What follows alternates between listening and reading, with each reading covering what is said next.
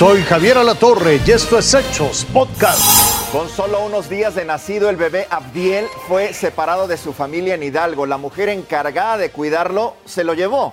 Luego de 48 horas de angustia y tras una serie de cateos en el Estado de México, Abdiel fue localizado. La mañana del sábado, autoridades del Estado de México, Hidalgo y de Valle de Chalco realizaron un cateo en una casa de la colonia Guadalupana 2. Buscaban a Nali Yanel Ramírez, una mujer que robó a un menor de tres días de nacido en Pachuca, Hidalgo. Nali era quien lo cuidaba. La zona fue acordonada. No hay paso, no hay paso, no hay paso. El cateo duró poco más de dos horas. Los ministeriales y municipales se retiraron. Horas más tarde se dio a conocer que el pequeño fue localizado en la vía pública en una bolsa negra.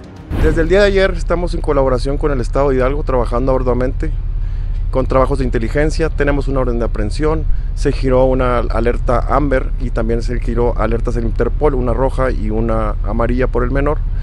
Y fue, fue, una colaboración en conjunto con la Secretaría de Seguridad Pública del Estado de Hidalgo, la Secretaría de Seguridad Pública del Estado de México, la Procuraduría y la Fiscalía del Estado de México. Fue un trabajo en coordinación, gracias a Dios fue exitoso, el niño se encuentra saludable, ahorita se le están haciendo unas pruebas de genética para la compulsa genética para la, para la familia y, para, y obviamente para los casos ministeriales. Y pues aquí estamos felices que encontramos al bebé.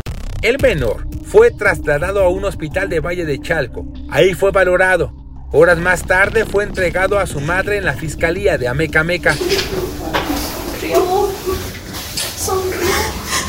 A partir de toda esta información nos vamos al campo. ¿sí? Y eh, desde luego existen estos tres puntos que inicialmente cateamos con la información de Hidalgo y de la Secretaría del Estado em, eh, a efecto de identificar si esta persona que presuntamente se llevó al bebé se encontraba ahí con él. Eh, estos cateos fueron negativos.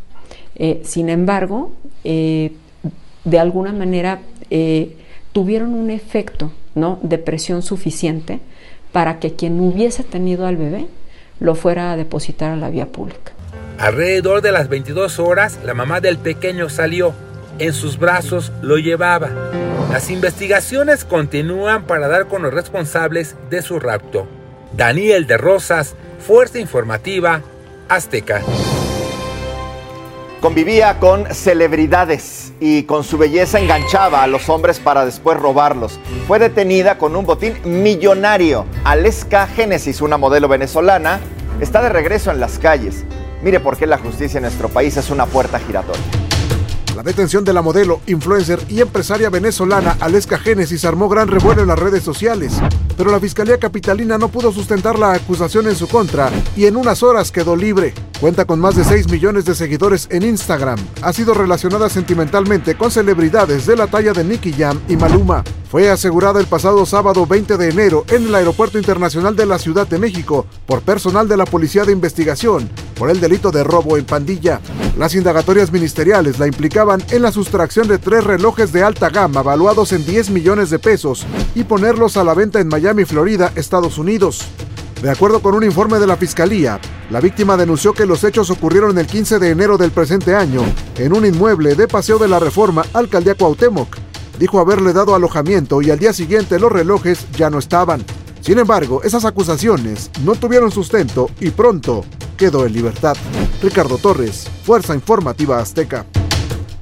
Fue ingresado al penal de Tenango del Valle. Julio César N. es el hombre que agredió el convoy donde viajaba el fiscal general de justicia del Estado de México, José Luis Cervantes. El hombre fue trasladado desde las instalaciones de la Fiscalía General de Justicia mexiquense hasta el penal en medio de un fuerte operativo de seguridad. La Fiscalía todavía no ha precisado qué delitos le van a imputar, aunque podría enfrentar cargos por portar arma de fuego, daño a la propiedad, lesiones y posesión de droga. Papa Francisco hizo un llamado a la paz, ha pedido la reconciliación para Myanmar y que se permita la entrada de ayuda humanitaria a ese país, también para la franja de Gaza y también para Ucrania. El Santo Padre se dijo aliviado por la liberación de seis monjas que habían sido tomadas como rehenes en Haití. Aprovechó el Papa para pedir una oración para los enfermos en el Día Mundial contra la lepra. Israel mantiene su ofensiva en Gaza. El área de Khan Yunis es una zona que recibe mayor fuego. Por si fuera poco, los desplazados ahora tienen que lidiar con las bajas temperaturas de octubre a la fecha. El conflicto ha cobrado la vida de más de 27 mil personas y ha dejado más de 2 mil desplazados. Sí, la guerra allá en Israel. Esto fue Hechos Podcast.